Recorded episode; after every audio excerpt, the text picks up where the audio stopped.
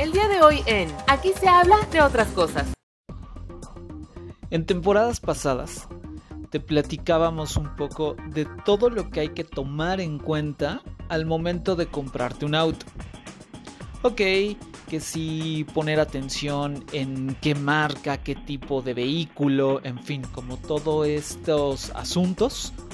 Y bueno, pues ya lo compraste y ahora que lo tienes en casa, una cuestión súper importante es saber cuáles son esos cuidados que debemos de tener, cuestiones mecánicas en las que tenemos que poner atención y muchos otros detalles. Por esa razón, nuestro experto automotriz, Jorge Obando, está de regreso en esta tercera temporada para platicarnos precisamente en el momento en el que ya tienes el auto, qué hacer, qué no hacer, qué es el manual de propietario y, muchos otros detalles que seguramente desconocemos cuando hacemos la compra de un auto, cualquiera que sea. Pues aquí te tenemos esos cuidados básicos y esos detalles a los que siempre se tienen que poner atención. Así que ponte cómodo, yo soy Eric Oropesa y ya sabes que aquí, aquí se habla de otras cosas. Bienvenidos. Advertencia. Este es un espacio libre de COVID-19. Ahora comienza. Aquí se habla de otras cosas. Con Eric Oropesa, el espacio perfecto para platicar de todo un poco. Bienvenidos. ¡Ey! ¡Ey! ¿Cómo les va? ¿Cómo les va? Hasta yo me espanté cuando dije, ¡Ey! ¡Ay, Dios mío! Bueno, ¿cómo están? ¿Cómo les va? ¿Cómo pinta la vida? Eh, ¿Qué andan haciendo? ¿Qué tal se portan? ¿Qué tal los trata esta tercera temporada? De aquí se habla de otras cosas. Estoy bien encantado, estoy muy contento de acompañar a cualquier persona en donde quiera que se encuentre. Eso la verdad es que me da muchísimo gusto. En donde me encanta que me platiquen dónde, dónde escuchan este podcast. Me encanta que me digan, fíjate que me acompañas cuando estoy trabajando. Em, me gusta que me acompañas mientras voy conduciendo hacia algún lugar. En fin, todo ese tipo de cosas, la verdad es que yo lo agradezco infinitamente que se pongan en contacto, que también, por supuesto, eh, recomienden este, este espacio porque de verdad lo hacemos con mucho, mucho, mucho, mucho cariño. Entonces, bueno, este que les habla se llama Eric Oropesa, ¿no? Eh, los invito a que se queden ya que le dieron play. Bueno, pues por supuesto que por favor quédense aquí y, aprovechemos todos juntos de, tanta sapiencia que tienen nuestros, em, precisamente todos nuestros expertos que siempre los traemos, que, que regresan, que platican, que nos cuentan, que nos dicen y que nos sacan de toda esa ignorancia, ¿no? Aquí, aquí no avanza la ignorancia, así como en el maratón, aquí no avanza la ignorancia, ¿no? Aquí la verdad es que todos aprendemos y la pasamos increíble. Bueno, em, mis contactos, una cosa importante son mis contactos. En Twitter me encuentran como Eric Solo con C. En Instagram soy Eric Solo con C, es como me pueden encontrar y ahí podemos estar en comunicación para que me digan lo que ustedes quieran de esta tercera temporada. De aquí se hablan de otras cosas, ¿sale? Ahí está.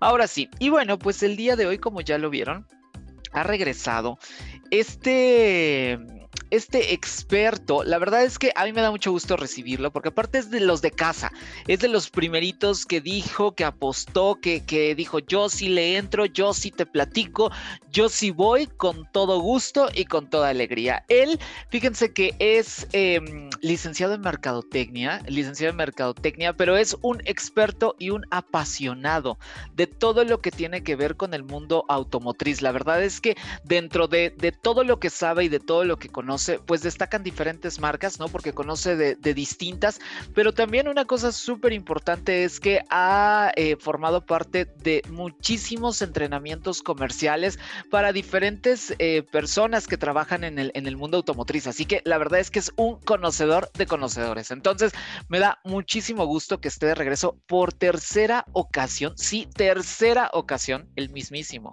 el único, el siempre conocedor del tema automotriz, Jorge Obando. Jorge, ¿cómo estás? Bienvenido, qué gusto volverte a saludar, volverte a encontrar por acá. ¿Cómo andas? Hola Eric, no, pues eh, el gusto es mío. Muchas gracias una vez más por la invitación. Siempre es un gusto platicar contigo, con tus oyentes, eh, acerca de este, este mundo tan apasionante que es el de los autos.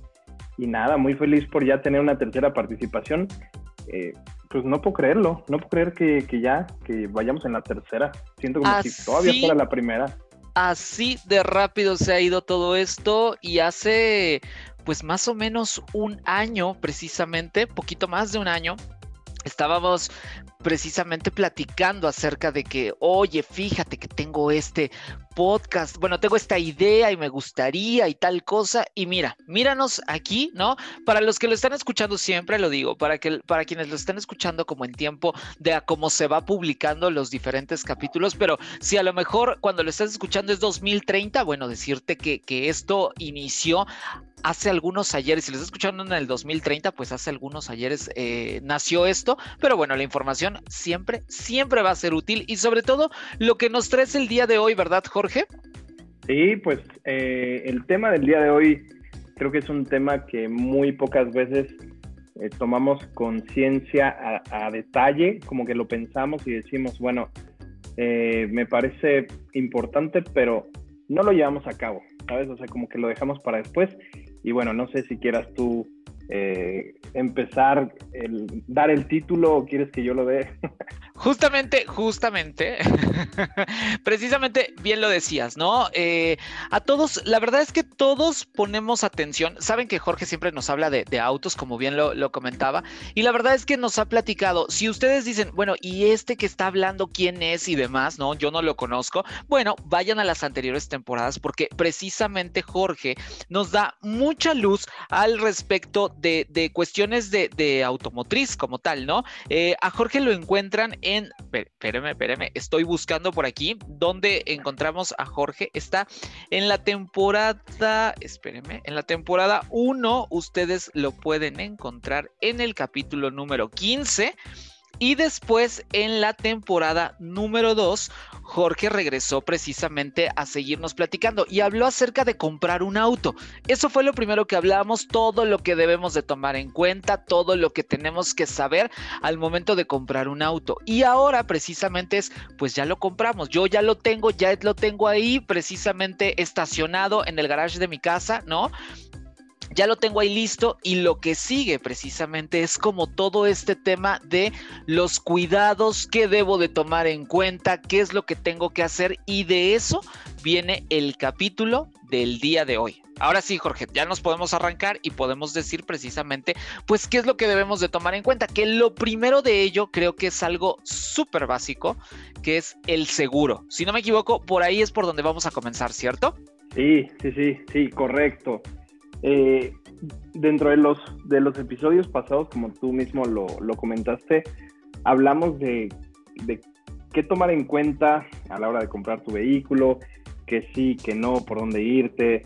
Eh, inclusive te hablé ahí de un marcómetro. Eh, no sé, hablamos de varias cosas. Este, quiero también escuchar esos capítulos para refrescar mi memoria, pero en esta ocasión vamos a partir de cuando ya lo tienes, ¿no? O sea, ya tienes tu vehículo, estás muy feliz eh, de que por fin vas a poder estrenar o, pues bien, ya es, tu, es una compra recurrente para ti, pero sí o sí debemos de tomar varios aspectos en consideración. El primero es correcto, es el seguro eh, de tu vehículo. Y, es que no sé, es como muy básico y sobre todo también si compras un, un auto en una agencia y, pues lo compras a meses, no necesariamente contado, eh, pues ya va a venir asegurado tu vehículo normalmente porque eh, a través de la agencia es donde, donde ellos se tienen que asegurar de que el vehículo pues está íntegro para cualquier tema que en, en, dado caso que tú ya no lo puedas pagar, etcétera. Cosas como un poquito más extremas, pero que siempre se deben de tomar en consideración. Pero ¿qué pasa cuando un vehículo lo, tienes contigo y no está asegurado? O sea, eh, suena bastante fundamental eh, asegurar tu vehículo, pero hay cifras, la verdad es que estuve investigando un poquitín acerca de, que eh, en, México la cultura de, asegurar cualquier cosa, pues es, es, muy, es muy poca. O sea, no tenemos una cultura de asegurar, Pues de ahí que algunos, algunos estados de la República ahora en sus reglamentos de tránsito precisamente lo pongan como motivo de una multa, porque muchas veces pasaba en, a diferentes personas que de repente se presentaba cualquier tipo de eh, accidente, percance, como quieran llamarlo, ¿no? Siniestro, como les dicen los de los seguros, y que de repente sea como de, chin, no traigo seguro, o ¿qué crees? Se me venció hace 13 meses, ¿no? Y dices, bueno, o sea, ¿cómo puedes andar con eso? Y, y como bien lo dices, la verdad es que la cultura, específicamente en México, saludos a cualquier otra parte del mundo donde nos estén escuchando, pero la verdad es que en México, que es donde producimos este contenido, pues es bastante, em, bastante, ¿qué podríamos decir? Es bastante poco común que pensemos como en el tema de los seguros en general, pero según yo, según yo, Jorge, el auto es como el seguro más común que solemos comprar. Sí, sí, sí. ¿No? y entonces, ¿qué le dirías a una persona? Porque al final, por ejemplo, tú lo dices, ¿no? Eh, de repente es como algo recurrente en muchas personas que pues al final ya están dentro de todo este asunto de los autos. Pero si es mi primer auto y es la primera vez, ¿qué le podrías decir de que, que es importante que sepa al respecto de un, de un seguro de un auto, Jorge? Mira, antes de pasar ese punto, quiero darte eh, un dato que dice eh, la asociación, perdón, la Asociación Mexicana de Instituciones de Seguros, la AMIS, señala que más del 70% de los vehículos que circulan en nuestro país no están asegurados. imagínate si tú dices que, eh, que el seguro de un vehículo es como que el, de los seguros más comunes, pero luego volteas y te encuentras con estos datos, dices, ¿y qué pasa? o sea, si este es el que, el, que más se contrata, pues bueno, ¿qué pasa con nosotros, eh, con los seguros de vida, con los seguros eh, funerarios y todo esto que, bueno, eso ya, sé, que es, es un mundo, es un mundo, pero al final la verdad es que imagínate, o sea, y, y entonces, pues todas esas personas que representan detrás de un vehículo, ¿qué? O sea, ¿qué pasa por sus mentes? Es, es el pensamiento, ¿no? Sí, sí, sí, definitivamente. Pero pues bueno, ya que agarramos y tomamos conciencia de que un seguro de nuestro vehículo es algo súper básico, súper elemental, pues bueno, tenemos que, tomar en cuenta distintos factores. Creo que, eh, pues bueno, algunos, algunos podrían pensar, pues es que el más caro es el mejor, pero no necesariamente. De hecho, eh, existe una, bueno, no sé, quiero, no sé si te puedo enviar la liga o lo que sea, pero les quiero dejar eh, una página que me pareció muy interesante porque los seguros de los vehículos, pues también, eh, por mucho que te ofrezcan, también la experiencia que tienen, el, el, número de quejas que pueden tener, el tipo de atención que brindan los usuarios es muy importante. Eso se traduce en algo que se llama el desempeño de atención a usuarios o el IDATU, Índice de Desempeño de Atención a Usuarios, es decir, la Conducef, que todos sabemos que es la Conducef, ¿verdad? Eh, Por supuesto, es una... Ajá. Venga, Comisión Nacional de... Para la protección y defensa de los usuarios de servicios financieros. Exacto. Esta dependencia entonces pues se asegura de que, o más bien, más que se asegure, reúne mucha información y eh, todas las aseguradoras pues eh, revisan los puntajes de acuerdo a lo que yo ya les decía. Sí toman en, consideración el costo, pero también toman en consideración el, el, nivel o la calidad o la efectividad que tiene una, una compañía aseguradora. Y en primer lugar en el 2020 lo sacó Seguros Monterrey, seguro, seguido de Seguros BBVA, eh, seguros, seguros Sura también. Y mira, por ejemplo, ¿qué seguro, qué aseguradora tienes tú? ¿Te acuerdas? Yo tengo, creo que soy Zurich. Zurich. Bien, está en lugar número 12. De, Mira, de 12. exacto, de 10, ¿no? Y es que aparte, la verdad es que algo que sí debo decir es que, y creo que todos lo pensamos exactamente de la misma manera, digo, yo pago mi, mi seguro de forma anual, ¿no? Y, pero pues al final son eh, algunos de las cosas que nos gustaría que nada más tuvimos que pagar y nunca necesitar utilizar. Hasta el día de hoy puedo decir, y eso habla de que soy un eh, conductor responsable, hasta ahorita, salvo al, muy al principio, en un incidente que otro día si quieren platicamos, ¿no? Este tampoco me voy a poner aquí, pero salvo esa ocasión, nunca he necesitado la ayuda de mi seguro de auto. Entonces, pues, como por tres años o más, tal vez, lo he pagado sin saber qué tal es el nivel de atención. Entonces, pues bueno, claro yo nada más me dedico a pagarlo, básicamente. sí, sí, sí. Y pues bueno, eh, con esta parte del, seguro debemos de tomar en cuenta cinco aspectos muy importantes. El primero es que incluya una asistencia legal. Eh, en, estos casos, pues bueno, para situaciones como juicios o para trámites eh, de siniestros viales, la atención la asistencia legal es muy importante, que lo incluya el seguro que ustedes desean contratar. Por supuesto, el segundo punto es el de los daños materiales. Pues bueno, los daños eh, materiales, pues ya, ya sea que se vea involucrado, nos veamos involucrados en situaciones de choques, incendios, desastres naturales o incluso vandalismo. Que en México, la verdad, podría decir que esto casi no sucede, ¿verdad? Exacto, no, nunca. El tercero sería el de los gastos médicos, porque pues bueno, eh, esto puede ampararnos, cubrir gastos hospitalarios, funerarios. Digo, siempre estamos pensando que como tú lo acabas de decir, pues que lo pagues y nunca lo utilices, pero pues bueno, dentro de la cobertura de seguro, de tu seguro, el gasto médico debe estar sí o sí. El robo total del automóvil, uff, esto creo que no lo, tengo que explicar eh, más a detalle, ¿verdad? Un poco, sí. Eh, pues bueno, vaya, que eh, hay unos, depende, o sea, las coberturas de los seguros de autos, algunos no incluyen el robo del automóvil. Entonces, eh, pues bueno, es por unos pesos más que tú estarías pensando no pagar, pues puede hacer la diferencia entre que puedas pagar con un eh, con una muy pequeña cantidad la indemnización de tu vehículo o de plano, pues que lo roben y que no lo incluya tu seguro. Entonces, siempre deben de leer esa parte a la hora de contratar un seguro, ¿no? Esta, esta cobertura amplia.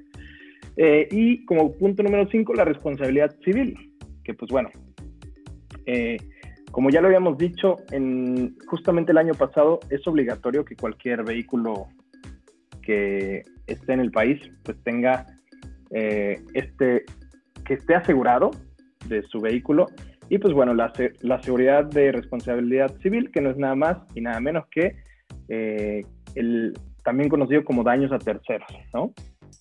El cual pues cubre los daños que se ocasionan a las personas o bienes involucrados en un accidente vial. Y pues bueno, creo que nos podríamos pasar. Eh, Exacto.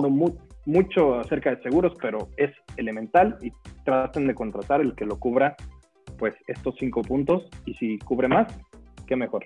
Exacto. Y también la cosa súper importante que a veces también, y, debemos de entender una cosa que pienso yo que es como una, una nota a pie de página y que, que nos es importante decirlo precisamente, em, y tiene que ver con que si nosotros nos encontramos, como, como yo lo decía hace rato, ojalá que no lo tengamos que conocer, ¿no? Los servicios del el seguro que estamos contratando, la verdad, pero independientemente de eso, recuerden que si se encuentran en una situación, llámese desde un choque o un incendio o que te quedas en medio de la carretera tirado, en fin, lo que sea, lo primero a donde tenemos precisamente que acudir es al seguro. Sobre todo pasa en muchas ocasiones cuando hay eh, percances o accidentes que de repente como que la, la mente se nos nubla, ¿no? Y si a lo mejor incluso nosotros tuvimos la culpa por alguna imprudencia, en fin, lo que sea, muchas veces como que nos espantamos y de repente la gente, hay gente increíblemente gandalla que de repente es como, no, es que me pegaste y te quieren, te quieren cantar como, como ahí el, la ¿no? Por decirlo menos. Y lo primero que nosotros debemos de hacer, y es como la, la mejor recomendación que yo les podría decir, es no se enganchen en ninguno de ese tipo de cosas. Si hubo un accidente fuerte, asegúrense que ustedes y los pasajeros estén bien. Y lo primero que deben de hacer es sí o sí llamar al seguro. No se enganchen en pelearse, en nada de ese tipo de cosas. No se bajen de su auto, les dicen, yo tengo un seguro, ahorita le hablo y listo. Y que precisamente la aseguradora, por eso se llama seguro, porque precisamente lo que va a hacer es me va a respaldar, me va a asegurar y que yo pueda salir perfectamente. Creo que eso es algo súper importante que en muchas ocasiones ni siquiera tomamos en cuenta, ¿no, Jorge? A veces, a veces sí sucede esto.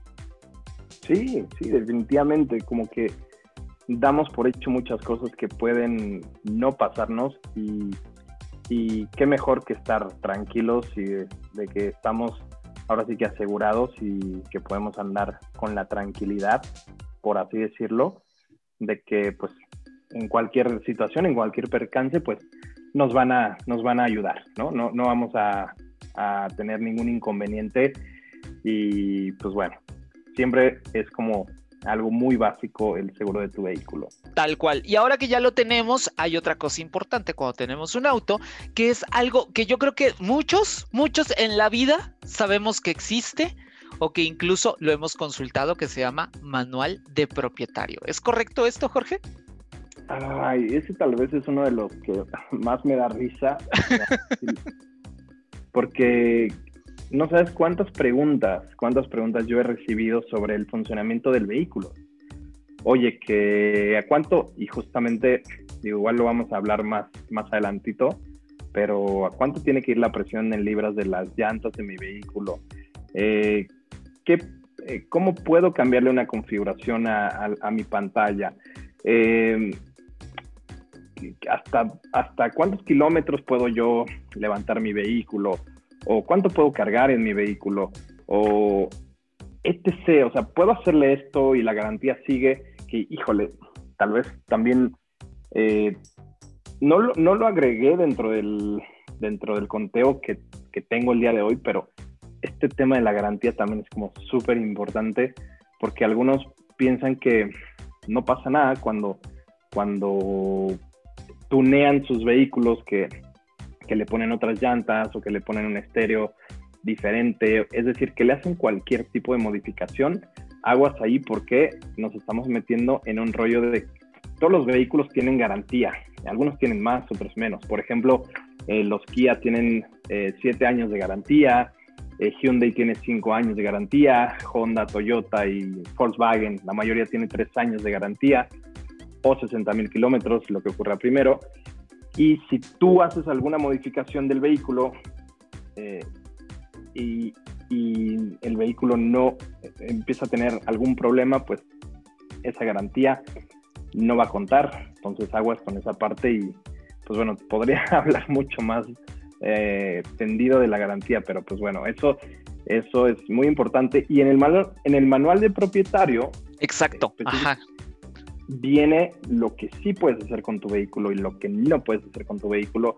Y a mí me sorprende mucho que las personas nunca lo leen. Nunca pues lo es que es como cualquier instructivo, según yo, es como cualquier instructivo de cualquier producto. No sé si, si sea algo solamente de los mexicanos o sea como algo en general, pero al final es como cuando nos, cuando nos llega algún producto, es como lo último que vemos generalmente es el instructivo. Creo que pasa exactamente lo mismo con el manual de propietario. Solamente pienso yo, porque te interrumpí vilmente, pero pienso yo que solamente lo ves cuando encuentras algo que empezó a fallar. Sí, Sí, sí, sí, o cuando quieres configurar algo y de plano no te sale, ¿no? Eh, y, pues bueno, yo lo que les digo es que, intenten, no, no les estoy diciendo, siéntense un día y échenselo todo, porque pues bueno, un manual de propietario tiene en teoría de la A a la Z el funcionamiento de un vehículo, pero la verdad es que se van a llevar muchas sorpresas sobre cuidados del vehículo, lo que yo les estoy hablando, eh, también sobre qué sí, qué no, o sea, qué sí se puede utilizar, no sé, hasta para limpiar el vehículo, eh, sí puedes utilizar ciertos componentes, eh, como ya les decía, eh, a veces nosotros, y eso forma parte de otro punto, pero queremos meterle tantas cosas al vehículo, realmente se puede, dañamos alguna parte. Entonces, todo este conocimiento como que empírico que vamos adquiriendo a través de el uso de nuestro vehículo, creo que podemos sostener, o sea, podríamos conocer más a detalle algo tan importante que, pues bueno, tal cual lo hemos dicho y creo que en, en el primer capítulo lo dijimos, ¿no? Que un vehículo es tu segundo patrimonio más importante después de una casa. Yo sí me detendría a leerlo si, si lo viera de ese, de ese modo, ¿no? Y como ya te digo, pues se van a enterar de muchas cosas y además, la mejor parte, que yo pienso, que hoy en día, si, si no les gusta como que el tema de, que lo tienen que traer, o sea, es como de, a ver, me estás pidiendo que lo lea y, y pues bueno, lo traigo en el auto, pero pues, y que solo lo leería cuando esté, cuando esté en el auto, pues la verdad es que no, pueden pedir en la agencia donde compraron el vehículo que se los manden de manera digital y se los tienen que mandar de manera digital. Eh, y pues cuando tengan algún break o cuando quieran conocer un poquito más, pues podrían leer un par de páginas y decir, ah, ok, bueno, ya sé un poquito más acerca de mi vehículo. Y créanme que no se van a decepcionar, ¿eh? van a volverse unos semi-expertos de su vehículo. ¿Dónde vive generalmente el manual del propietario? ¿Está en la guantera? O sea, ahí es donde yo lo puedo encontrar. O cuando voy a la agencia, la persona o mi ejecutivo de ventas tiene la obligación de dármelo en la mano cuando yo compro mi auto y me entrega mis llaves. ¿O dónde, dónde está Jorge? Pues normalmente eh, te, te, arman una carpeta donde están los documentos de tu vehículo. Eh, en, en teoría, pues donde está la póliza de, de tu seguro del vehículo, en donde está justamente eh, algunos, algunos documentos adicionales, como pudiera ser el, plan de tu, de tu vehículo, si es, si es a, meses o si es a contado, pues ya donde viene la factura de tu vehículo. en la carpeta donde también viene la tarjeta de circulación eh, y algunas cosas adicionales del área de postventa o de servicio, es una carpeta y en esa carpeta debe estar el manual de propietario y si no te la dan en tus manos, que es lo correcto, lo ideal, pero sabemos que lo ideal no siempre es lo que sucede, al menos te deben de señalar, bueno, ahí en esa, en esa hermosa guantera, ahí se encuentran los documentos, incluido el manual.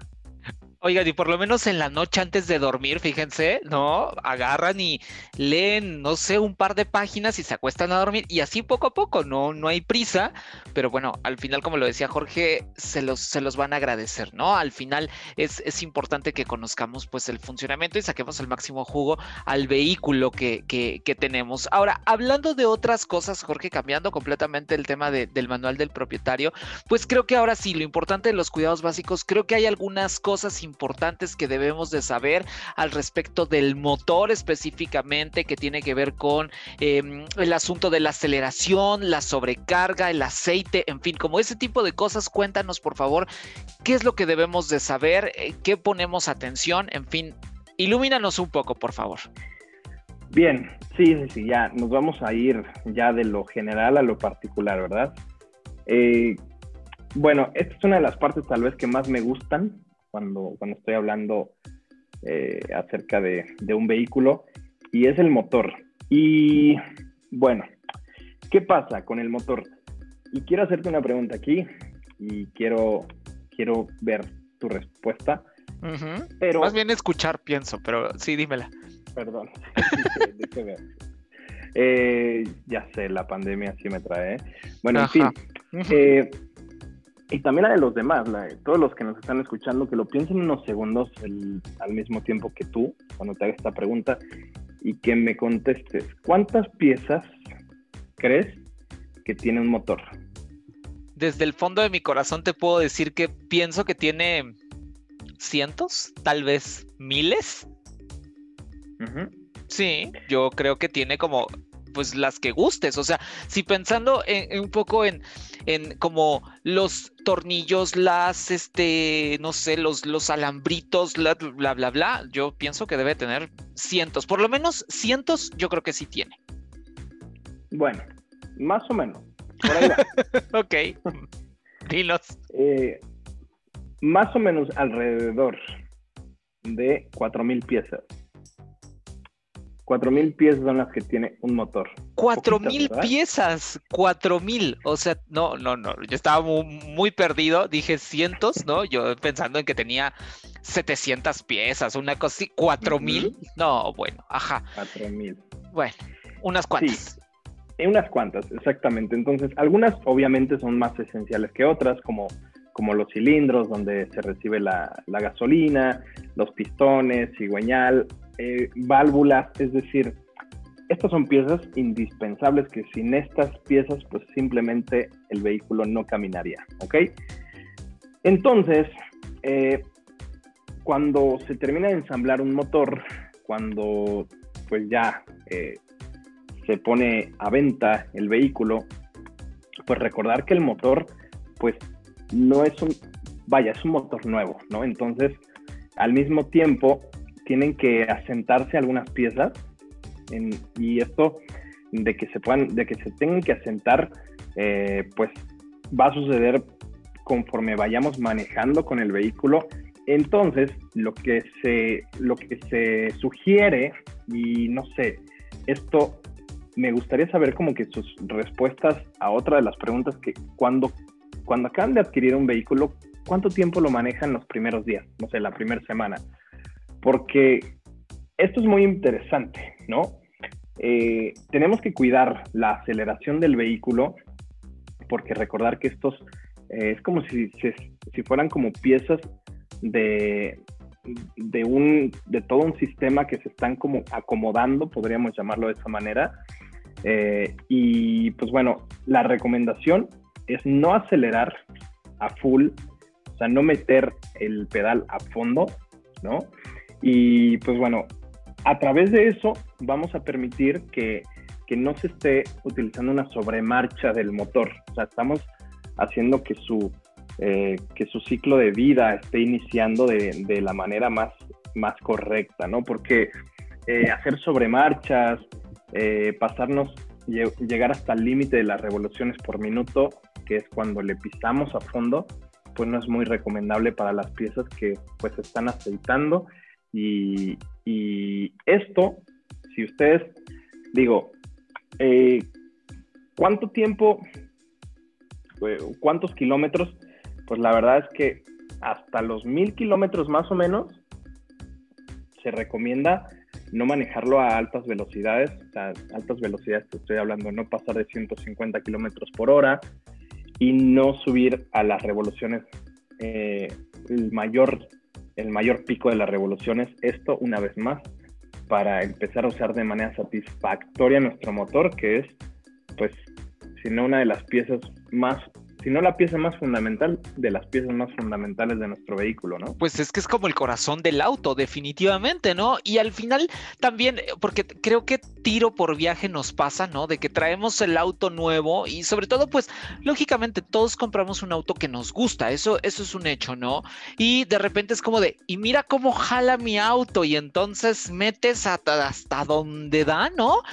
Llega a la esquina en, mira, cuéntale, cuéntale, a ver, vas a ver, a mí me dijeron que ocho segundos ya está, ¿no? Entonces, bueno, digo, no, supongo que viven en una calle desierta, porque también eso, eso sería como algo, una cuestión importante, pero en muchas ocasiones sí viene como este asunto de, te voy a presumir todo lo que, todo lo que jala, ¿no? Mira, ahorita te voy a dar una vuelta y entonces es, justamente va en contra de lo que verdaderamente eh, estamos, estamos diciendo. Sí, o sea, si hay posibilidad y quieren acelerar un poco, pues métanle, pero tampoco es como, o sea, no están corriendo en la Fórmula 1. Tranquilos, por favor, ¿no? Sabes, eh, estoy totalmente de acuerdo con lo que acabas de decir. Los únicos vehículos que están diseñados para que le pises a full desde el, desde el que los segundo uno de la agencia, son los vehículos, los super, los superautos. O sea, estamos hablando de marcas como Ferrari, Lamborghini, eh, Bugatti, Veyron, o sea, vehículos que están diseñados para correr. Esos, Exacto.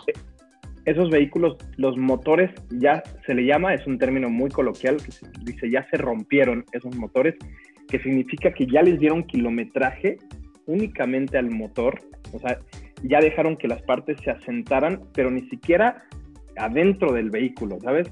O sea, como que eh, de, manera, de manera individual toman el motor y es como que lo ponen en una simulación como si ya estuviera funcionando y ya cuando ya lo rompieron, que es el término que se ocupa, eh, que, que, ya le metieron sus kilómetros, ahora sí lo ensamblan y está totalmente listo para correrse. No, no otro tipo de vehículo, como tú dices. No somos Fórmula 1, entonces aquí vamos la leve a leve. Leve la nieve, por favor, ¿no? Y aparte de eso, entonces, a partir de los mil kilómetros ya le puedo meter como un poquito más, ya le puedo, ya le puedo pisar un poco más sabroso, Jorge. Sí, ya, ya le puedes ir pisando, ya le puedes ir pisando, ya, ya recordemos que los componentes ya están un poquito más asentados, pero aún así, pues yo trataría mm, de llevármela poco a poco, pero a partir de mil kilómetros ya, ya puedo, ya puedo meterle más. Súper. Ok, entonces, esa es como la primera recomendación del tema del motor. ¿Qué otras cosas debemos de saber, Jorge? Uf, pues bueno, ahí vamos. venga, venga. Eh, son muchas cosas. Pero... Este capítulo se acaba, pero las temporadas no, entonces eso nos da pie a que si nos quedamos cortos o si también las personas que nos escuchan tienen algunas dudas, bueno, pueden contactar directamente a Jorge, por supuesto, o también nos pueden hacer y puede ser como capítulo siguiente, o sea, no, no, no pasa nada, pero pero por favor dinos qué más debemos de, cuidar y sobre todo pensando en un ciudadano, yo siempre lo digo así, un ciudadano a pie, ¿no? Que a lo mejor es la primera vez que tiene un auto y que de repente pues escuchamos, esto es un poco como ser padres de familia, de verdad, todo mundo opina, todo mundo te recomienda, todo mundo te dice qué hacer, qué no hacer y pues la verdad es que tú si no tienes experiencia en este asunto, ¿no? Tu papá te dice una cosa, tu abuelito te dice otra, el de la agencia te dice algo más y al final ya no sabes a quién creerle, pues qué mejor que una voz como la tuya, Jorge, nos, ilumine y nos ayude. no, pues igual, eh, te digo, esto todo mundo deberíamos de, tenerlo en consideración. Y, y sí, luego, pues bueno, un asesor de ventas normalmente pues te va a decir ya llévate tu auto y te va a dar una que otra eh, configuración, pero estos estos tips no los vas a encontrar únicamente en, tu podcast, es donde los va a poder encontrar la gente. Exactamente. ¿Qué más, qué más nos dices del, motor, Jorge?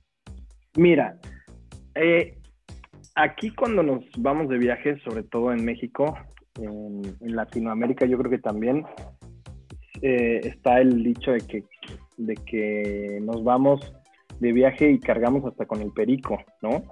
Y esto significa que mm, le metemos a full al vehículo, o sea, que nos llevamos que las maletas, que las mascotas, que la abuela, que el tío, que etcétera. O sea, nos llevamos a todo. Y esto no está, no está mal, pero con un vehículo recién comprado no es recomendable, por lo mismo que ya eh, hablábamos, y todo va a estar centrado y dirigido hacia las cuestiones del motor, ¿no? El motor también no, no necesitamos sobrecargarlo, no necesitamos porque hay que decirlo tal cual, ¿no? Cuando llevas más peso, el motor también tiene que hacer una chamba todavía un poquito más pesada. Entonces, pues se súper recomienda no hacer viajes largos, por lo mismo que ya hablábamos del tema de la, de la asentación del motor, y asimismo no llevar sobrepeso en el vehículo, ¿no? O sea, ni hacer viajes largos ni hacer viajes eh, pesados, digámoslo así. Exacto, exacto. Eh, sí, sí, sí, definitivamente durante los primeros mil kilómetros es la recomendación en lo que nuestro motor pues va agarrando la onda, ¿no? Y pues eso muchas personas no lo saben, definitivamente no lo saben y dicen, bueno, tengo un vehículo nuevo, ¿qué, qué mal, qué, qué le va a pasar, ¿no? Eh, pero simplemente es para que la, dura, la durabilidad de tu vehículo sea, más, sea mayor.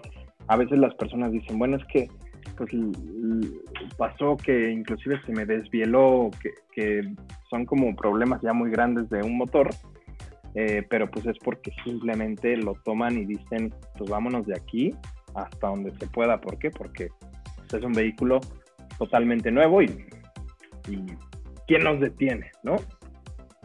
Exactamente, exactamente. Entonces, la verdad es que eso, eso es súper común de, vamos a estrenarlo. Ah, sí, vámonos, ¿no? Y por lo menos a la, a, la, vámonos a la playa. Sí, guárdate aquí todo, este, junta las siete maletas y como cabemos todos, no importa que vayamos en el auto sardina, este, métele todo lo que se pueda y hasta el auto en muchas ocasiones también pasa que de atrás se ve como acostado, ¿sabes? Y, imagínense, o sea, si así se ve de, de forma... Eh, detenida, ¿no? De forma estática, pues ahí les encargo cuando vaya acelerando. Ni quiero contarles cómo será en una subida, por ejemplo, ¿no? Entonces, la verdad es que debemos de ser como muy responsables y muy conscientes hasta que pasen los primeros mil kilómetros. Entonces ya ahí sí, digo, tampoco se trata de sobrecargarlo, porque la verdad es que eso sí les puedo decir, eso se los puedo asegurar, a pesar de que no soy un experto en el, en el tema de, de mecánica automotriz, pero lo que sí les puedo decir es que si forzan una máquina, la que sea, de todos modos les va a rendir menos. Así hayan pasado mil, dos mil kilómetros, los que sean, es un hecho de que si yo solamente hago viajes súper largos y súper pesados, pues es natural que el, motor se resienta tarde o temprano y que haya como problemas a la larga o a la corta incluso, ¿no? Entonces, bueno, tener como estos, estos cuidados con respecto a nuestro motor va a ayudar a que, pues, a que dure mucho más, ¿no, Jorge? Sí, sí, sí, totalmente. Me estaba acordando de una anécdota que me acuerdo que cuando mi hermana eh, compró un Chevy, ya tiene, no sé, te podría decir que eso tiene como unos 10 años, tal vez más, tal vez menos, pero... Eh, y lo sacó de agencia. y, y, recuerdo que en esa ocasión, al parecer, le había dicho el asesor de eventos que no manejara ese primer día por más de 50 kilómetros bueno, creo que esa vez lo manejó arriba de 100 y fue así como de, y ahora vamos para acá, y ahora vamos para allá. Y entonces, si yo hubiera sabido lo que sé hoy en día, pues sí le hubiera dicho, oye, hermana, pues nada más vamos por... Porque es que es la emoción. Claro, quieres ir hasta la tortillería, quieres ir en el auto. Entonces, pues bueno, tranquilícense esas emociones y, sean un poco conscientes, su motor se los va a agradecer. Pero también otra de las cosas importantes hablando de los motores tiene que ver con el aceite, ¿cierto, Jorge? Sí, el aceite, que pues bueno, el aceite no es nada más y nada menos que eh, un aceite base y aditivos utilizados para que nuestro motor esté lubricado, reducir su fricción, enfriar el motor, que es como súper importante, y pues bueno, muchos otros eh, eh, elementos son los que nos va a ayudar nuestro motor y pues hacer una revisión de este dentro de los primeros 500 a los 1000 kilómetros para ver si se encuentra en niveles óptimos. Eh, es clave para ver cómo se comporta el aceite, que bueno, normalmente otra vez podríamos estar hablando de que un vehículo es nuevo y que no va a pasar nada y que no le tengo que revisar nada, pero sí estar muy conscientes de los niveles, cómo se está comportando y si estoy viendo que tiene bajos niveles es porque el motor está eh, chupando de manera coloquial, eh, se está chupando el aceite y pues tenemos que, que, poner atención en eso, ¿no? Siempre tener los niveles de aceite óptimo de los 500 a los 1000 kilómetros es muy, muy importante eh, tomar en consideración. Ya después, hasta el primer servicio de nuestro vehículo, que es a los 10.000 kilómetros. ¿no? ¿Y cada cuánto tengo que, o sea, después ya nada más con cada servicio es que tengo que ir revisando el tema? Porque también es clásico que llegas a, eh, a cualquier eh, estación de, gasolina, ¿no? Y de repente dicen, oiga, le checo los niveles y entonces ya es como que el agua, no sé qué, el aceite, y de repente ellos, o sea, al final es que cada vez que voy a la, a la gas pido que por favor revisen esto o con qué, con qué frecuencia. ¿Tú qué recomiendas al respecto, Jorge? Pues mira, todo depende, cuando me hacen este tipo de preguntas, yo les digo, todo depende de qué tanto utilices tu vehículo. Es decir, si lo, si lo utilizas mucho, mucho, mucho, casi, casi que te vayas de fin de semana en él y que lo, lo saques a carretera, entonces la revisión sí tendría que ser constante. Pero si tienes un manejo normal de tu vehículo, entonces cada vez que lo llevas a la agencia, cada vez que va a su servicio, cada vez que tienen los los 10.000 kilómetros, no hay ningún problema. Pero por eso es que las agencias también recomiendan que si lo manejas mucho, mucho, mucho, que lo lleves cada 5000 kilómetros. Cada 5000, ¿no? Exacto, es ahí donde pueden revisar los líquidos y que los niveles estén óptimos, eh, porque otra vez es muy importante revisar que eh, el aceite es, como, es como el agua para nosotros, ¿no? El aceite en un motor, pues importantísimo. Entonces, eh, otra vez, si lo manejan muchísimo, pues sí, revisarlo cada vez que van a una gasolinera, pero si es un manejo normal, no, no pasa nada, ¿no? Pero al inicio, pues ver su comportamiento, qué tanto está utilizando el aceite, si está todo bien, es como de perfecto. Ok, bueno, y algo más que debamos de saber de, o sea, importante, ¿no? Me refiero porque seguramente son muchas cosas, pero algo más que debamos de saber del aceite específicamente, Jorge. Pues algunas marcas tienen eh, su propio aceite, por ejemplo, Honda tiene su su aceite de marca Honda.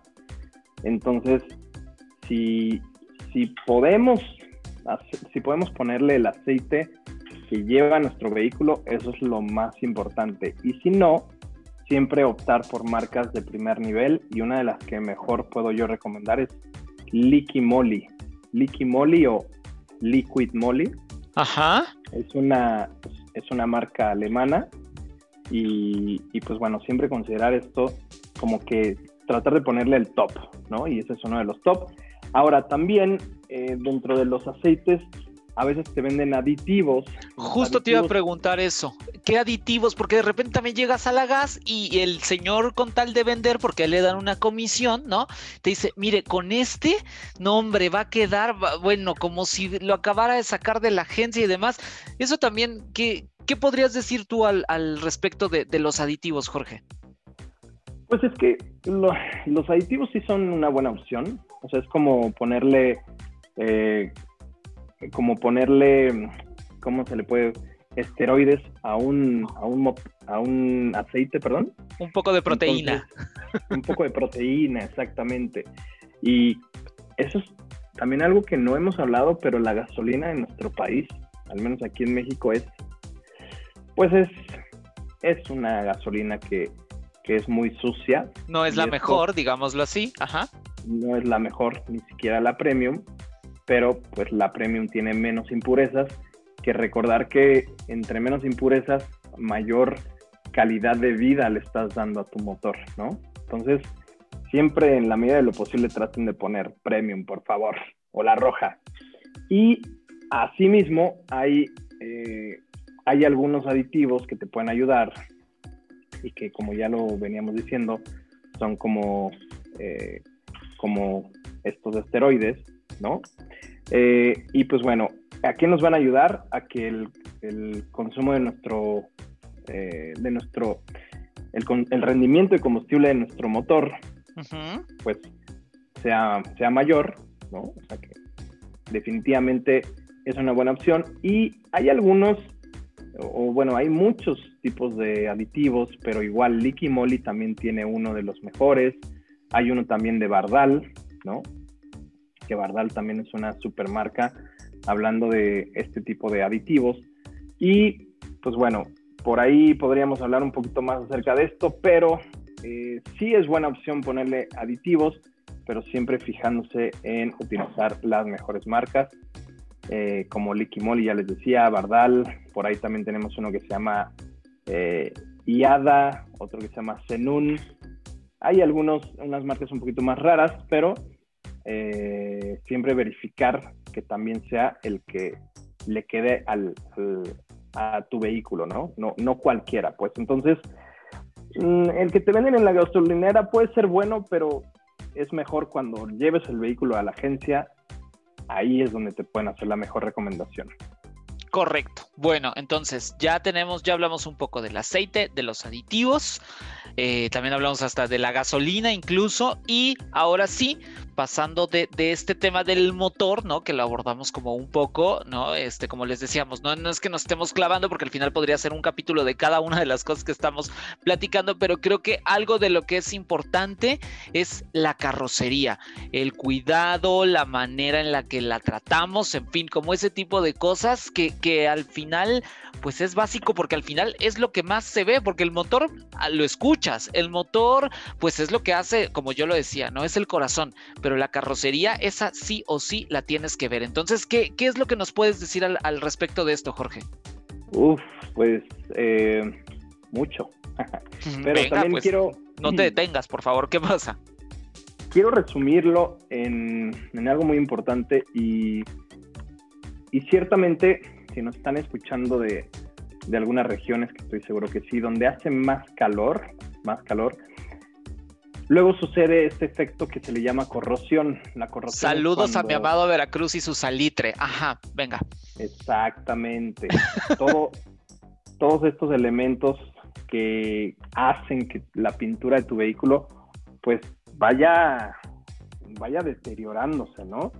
Y es muy importante saber que eh, cuentan algunas marcas con una garantía anticorrosión, ¿no? Entonces, por ejemplo, una de las, eh, una de las garantías que tiene Honda es que te brindan cinco años de que ellos protegen, eh, o sea, si le llega a pasar corrosión dentro de estos primeros cinco años, ellos te pueden ayudar, te pueden corregir ese problema. Entonces, pregunten con su asesor de ventas o vayan a la agencia o busquen en internet si su, eh, si su auto, que compraron, pues tiene esta garantía, que seguramente sí, ¿no? Y ahora el otro comentario es que dentro de los primeros seis meses, porque esto es como recomendaciones para vehículos nuevos, dentro de los primeros seis meses no lo pulan, no lo enceren, no le pongan nada y solamente laven el vehículo con agua, shampoo y un trapo limpio. ¿Ok? Ok. Ah, esto porque la razón es que la pintura de los vehículos cuenta con un barniz protector y abrillantador de fábrica. Así que si nosotros le ponemos una, eh, una cera o algo parecido, pues le vamos a en la torre a ese, a ese barniz que ya de por sí tiene eh, de fábrica, ¿no? Entonces, pues bueno, ya más adelante sí, definitivamente se recomienda eh, pues comprar una cera igual de una, una buena marca. Por ahí, no, no lo tengo a la mano el dato. Ese sí no lo tengo a la mano. Eh, pero pues siempre traten de buscar ceras top. no sé por qué, pero eh, a mí me han funcionado muy bien las marcas europeas. Entonces busquen marcas europeas y les va a ir bastante bien. No es por ser malinchistas, seguramente en México hay buenos productos. Eh, pero pues bueno, estos países están muy adelantados y pues sí, definitivamente la protección, ceras protectoras contra rayos ultravioleta es muy importante eh, hacerlo de manera constante y también cuando lleven su vehículo a servicio, pues que les recomienden y que se lo pongan ahí, ¿no? También cuando llevan a lavar sus vehículos, también ahí les pueden eh, recomendar alguna cera muy buena, pero al inicio no lo hagan, por favor. Medio año agua y jabón, ¿va? Correcto, ok. Ahí, hasta ahí vamos, vamos bastante bien. Justo hablábamos, o sea, lo que decíamos del tema de la, del, eh, la corrosión y todo esto, bueno, pues generalmente sucede mucho más en los lugares donde hay calor. Y eso también habla de condiciones especiales porque no funcionan de la misma manera los autos en el calor que en los climas que son un poco más templados o fríos. Hay gente que de repente dice, uy, no, es que pues en el calor la verdad es que se te va, o sea, se te va más rápido este, la vida, la vida útil de tu auto, pero lo que yo pienso es que mucho tiene que ver, y eso es a lo que va la, la siguiente pregunta, ¿no? Mucho tiene que ver de los cuidados, pero al final sí necesitas algunas particularidades cuando hace calor, ¿cierto, Jorge? Sí, definitivamente hay que, eh, hay que tener muy, muy en cuenta eh, que el calor también le, puede afectar a tu vehículo. Y pues bueno, ya hablamos, justamente me súper adelanté con el tema de la corrosión, pero vigilar muy de cerca eso. también lo que podemos hacer, y es algo como muy, muy elemental, eh, que podemos, ¿qué pasa? Con algunos plásticos del interior de tu vehículo, hablando de la carrocería, pues bueno, eso es muy importante, pero hablando del interior de tu vehículo, recordar que el vehículo tiene distintos plásticos alrededor, inclusive tienes eh, volantes forrados en piel, etcétera, etcétera, que esto también puede llegar a, provocar deterioros. Eh, sí, ¿Cómo es? Que se deterioren, por supuesto. Exactamente. Yo deterioro, tú deterioras, él deteriora. Ajá. Todos deterioramos. Exacto. Y el calor más. Eh, Entonces. Sí, el calor más. Y pues bueno, el interior de nuestro vehículo puede llegar a alcanzar hasta 60 grados de temperatura, entonces es algo bastante poderoso para que pueda deteriorar algo.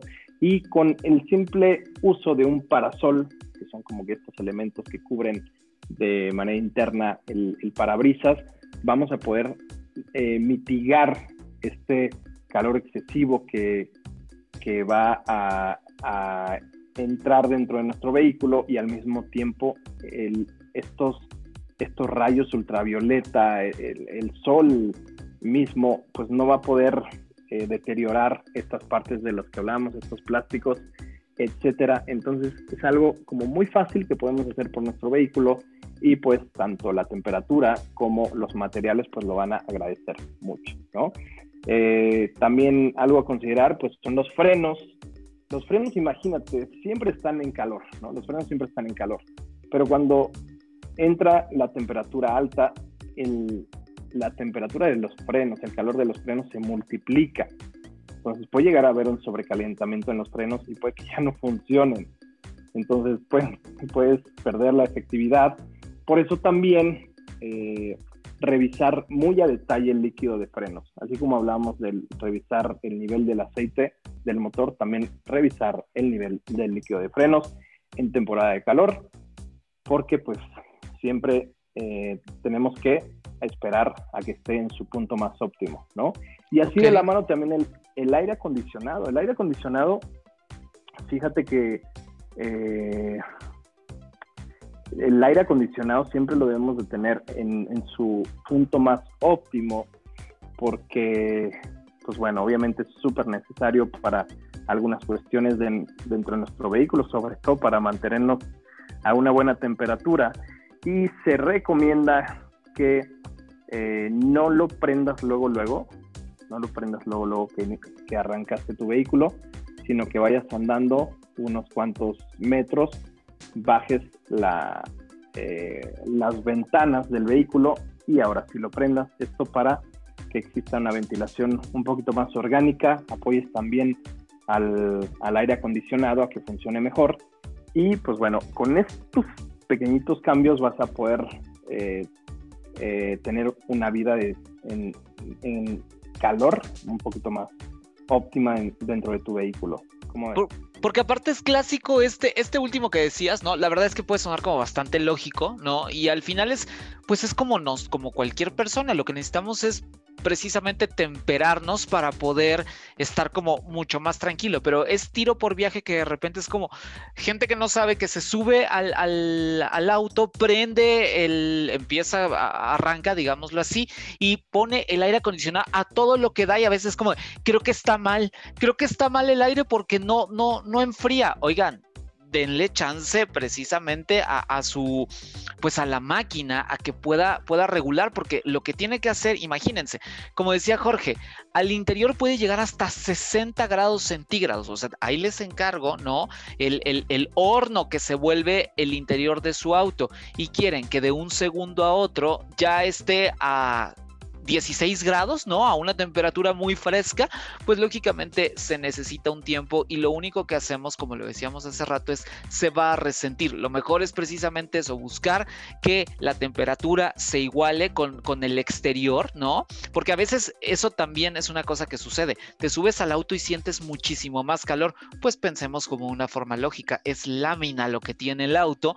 Lógicamente por eso es que dices, no manches, hace más calor aquí adentro. Sí, sí hace más calor ahí adentro lo que tenemos que hacer es buscar la manera de que se, se ventile el, el, auto porque estuvo cerrado y entonces ya con eso pues nuestra vida irá como un poco mejor y el aire acondicionado también lo agradecerá porque si no solamente lo único que hacemos es forzarlo como todas las demás máquinas que tenemos dentro del sistema que conforma al automóvil, ¿no? Hasta ahí creo que vamos, vamos bastante bien, ¿no, Jorge?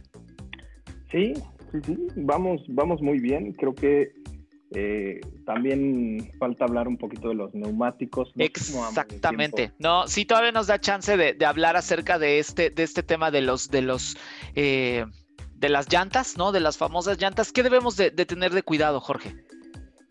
Pues bueno, eh, también es algo muy importante revisar la presión de nuestras llantas, saber si, si, digo, hoy en día pues vamos a la gasolinera y ahí pueden revisar eh, la presión de las llantas, inflarlas y todo, pero pues también nosotros podemos hacerlo, Nosotros también podemos revisar eh, el nivel, o sea, tener un medidor con nosotros mismos también es muy importante eh, porque, pues bueno, a veces no nos da tiempo de pasar a una gas, tal vez, y vamos en el camino y, y no sé, creo que es fundamental tener un medidor de presión de llantas y decir, ok, está baja, tengo que ir rápido a un lugar, porque eh, pues es muy importante y con el calor los neumáticos también son más propensos a alcanzar una temperatura más alta.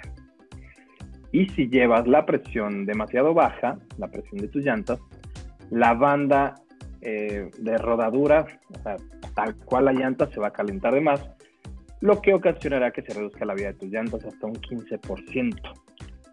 ¿Cada cuánto es lo, indicado cambiar las, las llantas de mi auto, Jorge? Ok, en temas de, bueno, primero vámonos con, la, eh, estaba como, no me quiero hacer un poquito bolas en este aspecto. Ok, ok, te dejo, te dejo.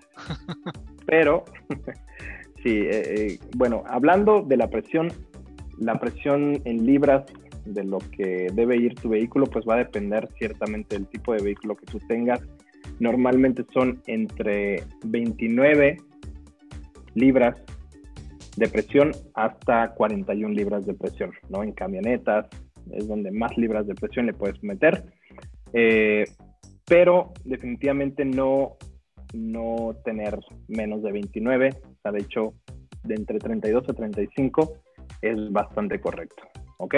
Esos son como la presión adecuada de llantas. Ok, 32 eh, a 35. 32 a 35, correcto. Ok, perfecto. Vale. Eh, antes se acostumbraba mucho como que a 30 libras de presión, eh, pero hoy en día ya, definitivamente esos son para vehículos de 2000 para abajo, ¿no? Hoy lo mínimo, mínimo son 32, ¿vale? Perfecto.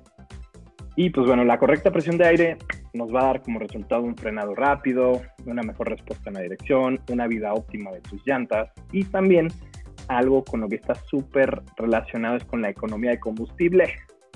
Algo que no sé si nos habíamos puesto a pensar, pero entre mejores, mejor sea la presión de tu llanta, pues eh, va a poder realizar mejor su trabajo de andar de aquí para allá y eso se va a traducir en una mejor economía de combustible. Entonces, eh, definitivamente eh, tomen eso en consideración. Ahora, ¿Qué pasa? Que el 90% de los vehículos en México son de tracción delantera, es decir, que el motor está adelante, ¿cierto? Entonces... a menos que sea el eh, tronco móvil de Pedro Picapiedra, que creo que está atrás. bueno, ajá. Exacto. y bueno, aquí la presión, la fricción, el, desempeño que existe eh, cuando, cuando llega la hora de frenar, pues es más adelante, ¿estamos de acuerdo? Y también en la aceleración. O sea, todo comienza, el viaje comienza en una tracción delantera, pues en la parte de adelante. Entonces, el, esto lo que puedes hacer es rotar o cambiar tus llantas de la parte, o sea, en ejes, ¿sabes? El eje delantero atrás y las de atrás hacia adelante, ¿sí? Ok. Pues lo recomendable es que cada vez que vayan a, cada vez que se lleve el vehículo a tu, a, tu servicio, lo hagan. O sea, sí o sí. Si ellos no te lo dicen, tú les dices, oye, por favor, cámbiame o rótame las llantas, ¿no? Así como se le llama. Ok. Eh, entonces, pues bueno, otra vez, si hablamos de que se maneja mucho el vehículo, pues igual cada seis meses no estaría mal. Ok, perfecto. Y lo que te decía del cambio definitivo de llantas, que yo compré unas llantas nuevas, ¿hay alguna recomendación al respecto?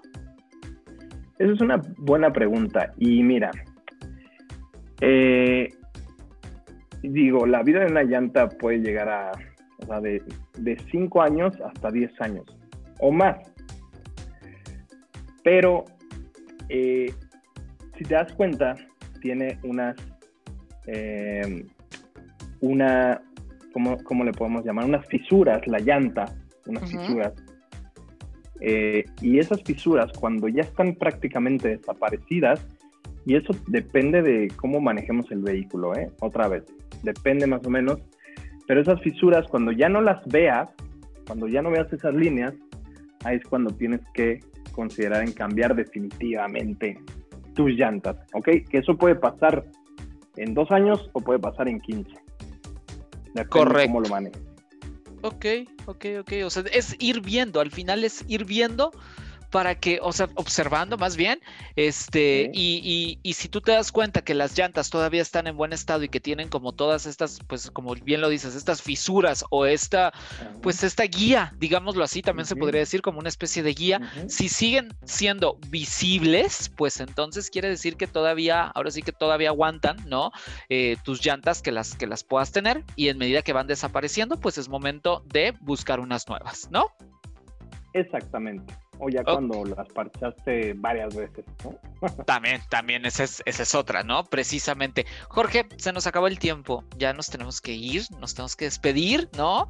Pero bueno, la invitación por supuesto que está abierta para que regreses porque hay otras tantas cosas que tenemos que platicar de los autos y, demás, ¿no? Porque aparte, otra de las cosas es todo esto que hablamos son autos, ahora sí que los vehículos de, de gasolina, normalitos, los que conocemos desde, desde siempre,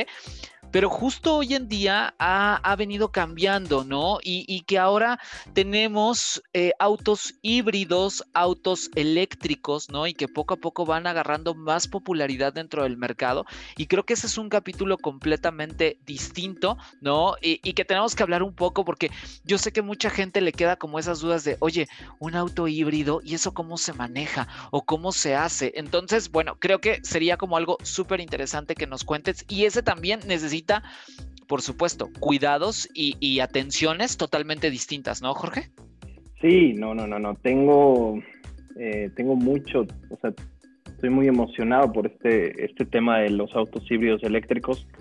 Hay tanto por decir en Latinoamérica, no nada más en México, todavía hay mucho, eh, mucho por conocer de este tipo de vehículos, pero ya es un futuro inmediato, podríamos llamarlo. Entonces, por supuesto que me gustaría compartir un poquito mucho de, lo que se puede hablar de estos autos. Va, me late, me late que, precisamente la próxima vez que vengas, pues sea para platicarnos un poco acerca de esto. Jorge, ¿dónde te encontramos? ¿Cuáles son tus contactos? Si alguien te quiere preguntar, consultar, en fin, lo que sea, por favor, ¿cómo te encuentran? ¿Dónde te buscan? Gracias. Sí, pues mira, eh, recordar que yo también tengo mi podcast. Exacto, por favor. Ahí también se habla de autos y otras cosas más. Ajá. Eh, esta cuenta es eh, arroba EDI Podcast. EDI es I latina y la última es Y, EDI Podcast. Y también en mi Instagram personal, que es Jorge OV de dedo, Jorge OVD así me pueden encontrar. Ok. Eh, tanto en Instagram como en Facebook. Entonces, pues bueno, si tienen alguna duda, por supuesto, con todo el gusto del mundo. Y Eric, una vez más, gracias por tu invitación a un capítulo más y estaremos de regreso pronto por aquí. Eso es lo importante. Venga, es un trato, Jorge. Y bueno, tú ya eres de los de casa. Eres tan de casa como yo, entonces pues no tienes la opción de decir que no, ¿va? Con todo el gusto del mundo. Y pues bueno, que nos comenten qué tal les parecieron esos esas recomendaciones. Por favor, y si hace falta algo más, también díganos porque podemos abordarlo en, en otro capítulo. Jorge, muchísimas gracias por estar acá. Te mandamos un abrazo bien, bien fuerte. Gracias, Eric. Hasta la próxima. Listo, pues ahí está. Escuchen a Jorge, encuentran su podcast y él tiene como muchísimo contenido, habla de todo un poco. Entonces, la verdad es que está súper interesante. IDI se llama, I-D-I-A-Y, es como lo pueden encontrar, IDI Podcast. Y bueno, pues em, a mí me encuentran en, este que están escuchando. Aquí se habla de otras cosas. Y bueno, pues. Em, no me resta nada más que agradecerles, despedirme y bueno, pues este que escuchan se llama Eric Oropesa y nos encontramos muy muy pronto en otro en otro capítulo. Que pase una excelente tarde, noche, mañana, madrugada, cuando quiera que sea que estén escuchando este podcast. De verdad, gracias, gracias infinitas por hacerlo. Soy Eric Oropesa. Un abrazo. Adiós. Platicamos muy a gusto, ¿verdad? Claro, porque aquí se habla de otras cosas. Te esperamos en la siguiente.